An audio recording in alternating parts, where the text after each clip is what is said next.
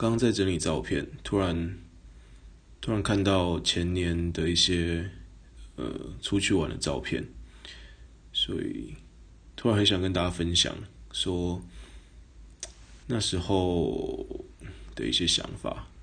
对，平常平常说一个大男生，如果 跟大家分享自己的旅游经验，太怪了，对，太真的太怪了。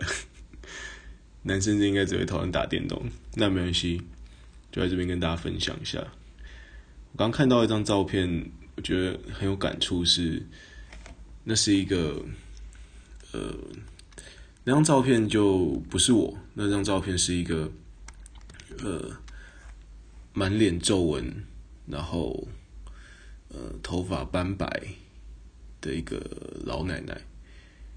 那她，我不知道她几岁，嗯，我猜大概有七十几吧。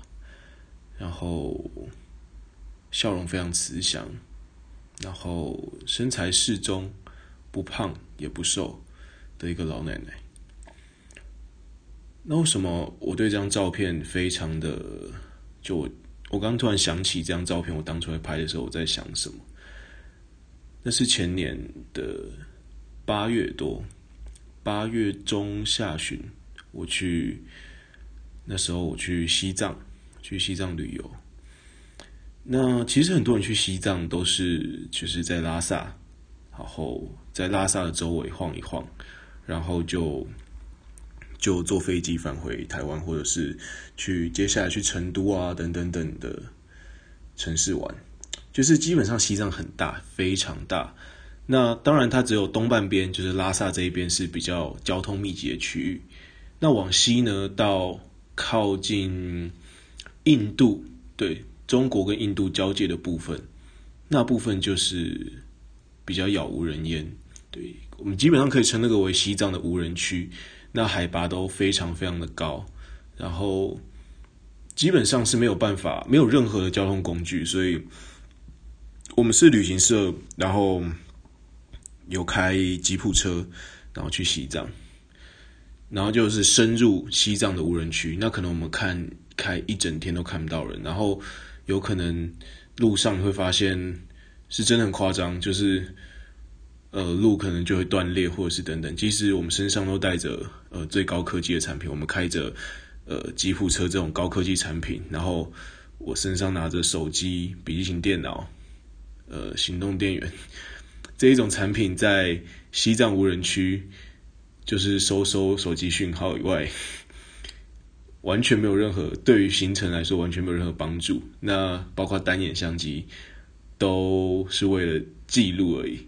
当你真的遇到路断掉了，那怎样？那真的是非常危险。你得你得从其他地方开过去的时候，你也不知道说那边的路况怎样。那有可能，呃，吉普车可能一个轮胎陷在沙子里，或者是卡住的话，那真的会非常困扰。所以要好几台吉普车一起行动。然后呢，如果一台掉下去或怎样，那可能其他几台就要把它拉起来。那大家讲，这这只是路况而已。那简单来说，就是我们跋山涉水到了一个。一间小庙，那其实呃，在西藏呢，有很多在呃无人区的观光景点，它不像拉萨，呃，如果你去布达拉宫的话，其实里面非常多的东西都是呃不能不能触碰，因为毕竟它一年它一天可能有成成千上百个游客进去啊，大家就摸一下，大家也知道嘛，呃呃，旅游水平就是这样，所以大家摸一下。拍一下，一下就坏掉了。所以基本上在市区的观光景点都是有隔离，就是你不可能直接碰到的。那那天我们去看那个壁画呢，其实我也没有很有印象他在画什么。我记得他在一个非常高的山上，那我们吉普车停在那个山下，那我们就爬上去。那不是一座那种绿绿的山，是一座类似光秃秃的那种山。然后我们就爬到山顶去看那个壁画。那这壁画很特别，我们要先经过一个嗯。一个主人的房间，就是走进一间房子，然后经过了一个小房间之后呢，这个房间后面有一道门，然后进去之后进到一个山洞，那这山洞里面呢只点着微弱的灯光，那借着这些灯光，我们可以看到一些很斑驳的痕迹。那领队跟我们说，那个已经是存在着上千年的壁画了。但为什么这个壁画在一个一户人家的类似他的房子的旁边呢？那领队又跟我们说，那个是呃，他们是村长夫妇。那这一对夫妇呢，他们就是一代接着一代，一代接着一代的在守护着这个他们心目中非常神圣的壁画，已经流传了上千年的壁画。所以，呃，我印象中。那个老奶奶跟那个老爷爷其实都非常健康，健步如飞的。然后，嗯，也很热情的招待我们，跟我们介绍说：“哎，这边什么？他们也不怕我们碰，不怕我们看。当然，我们都还蛮文明的，我们也不会去乱碰人家的壁画，或者是想要沾一块颜料回家在，我们就拍拍照，然后也不打闪光灯。但是下了山之后呢，我就看，呃，那个老奶奶就跟我们领队要了一些，说她最近肠胃不好，问我们说。我们随身有没有带着那些现代科技的肠胃药，可以分她一些？那我们领队当然就很大方的拿出来分给她。所以这时候我就，其实我觉得我我看到他给他药那一刻，我其实非常冲击，因为我觉得说，哇，我平常这样下去药房可以买到药什么的，在这边竟然是他得痴痴的等待，可能两三个月，然后有一个旅游团经过，他才有办法跟他要到一些呃现代科技的药。而且住在这个小村庄，这座山上这个小村庄的人，他们就像我们看到的电影那样，他们一辈子都没有离开过，呃，离开过这座山。他们不会有说什么哦，像我小时候可能，我也算是住在乡下，我家旁边都是田。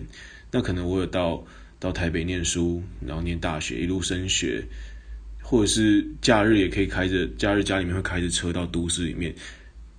在他们心中，他们对于都市是一个。怎样的概念？他们是毫无毫无概念，他们也不知道有手机，可能家里有接个电，我都不知道他们家里面接电话，可能有接个电话就不错了。我想应该是不会有，因为不会有电话线。在真正，因为由于中国它跳过了呃某种程度的发展，所以它是跳过了有线电话时代，直接进入了这个四 G 呃三 G 四 G 这个无线网络的时代，所以。很多地方是没有电话线的人就可以，他们根本根本不知道电话是什么情况下，他们就已经用过手机了。所以我那天就在想说，哇，这种生活也太，也太，嗯，应该说我一辈子没有遇过一个人是真的，呃，与世隔绝的。因为现在科技，现在科技太发达，你你就算到一些你觉得很落后的地方，其实也都没这么落后。所以就想说，哎、我看到他脸上接到药，露出那个真诚的笑容，我就一直在想说，这种人他其实什么都没有接触，但是或许他日常生活中得到的快乐跟满足感，是远大于我们活在呃现代科技的人底下，我们可能生活中平常接触的太多，呃，不管是。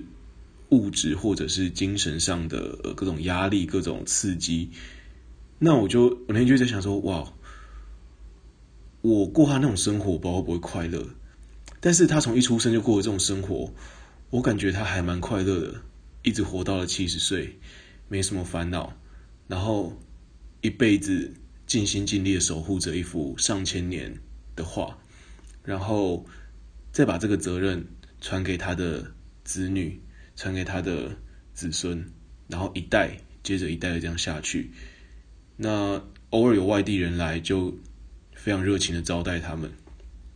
对，其实我觉得看到那种生活之后，可能我们都会去反思说，到底快乐这件事情，或者是呃满足感这种事情，从哪？这是真的是你呃得到物质上的生活吗？还是？还是你从什么方面获得你的快乐？当然我知道这很难，因为现在的所有的科技新闻媒体、新的手机出来，什么好像是我们只要有呃最好的物质生活，我们就会成为这世界上最快乐的人。但是我看到的却是一个一无所有却开心的令人觉得不可思议的人。对，但是我知道我们我们都不可能变成那样，因为我们。已经被污染，或者是我们不是这样子长大的。但其实老实说，我还蛮羡慕。我觉得这对我来说算是一个蛮冲击的事情，就是哎，我真的真的有人是这样子生活的。对，我们去西藏遇到很多有趣的事情，大家现在可以听，或是现在可以跟大家分享说，在一个海拔六千公尺的地方，如果吸不到氧气会怎样？还有对，还有各种各种西藏有趣的事情。我去过一些比较诡异的地方，我还有去过，嗯，去过蒙古跟新疆，对，就是一些我们家很喜欢去偏远的地方，然后我也不知道意义是什么，但是习惯吧，对对对，就是如果你问我们我们家如果五个人坐在餐桌上讨论说，哎，如果我们要规划个家庭旅游，我们要去。我们要去夏威夷，去去拉斯维加斯，还是我们要去蒙古还是西藏？其实我不敢说我会选哪个，但是最后几乎出来的结果，爸妈出来决定出来的结果，通常都会是去一些比较偏远的地方。对，但是我也在那边遇到了一些有趣的事情，那以后再跟大家分享。好，谢谢大家，晚安。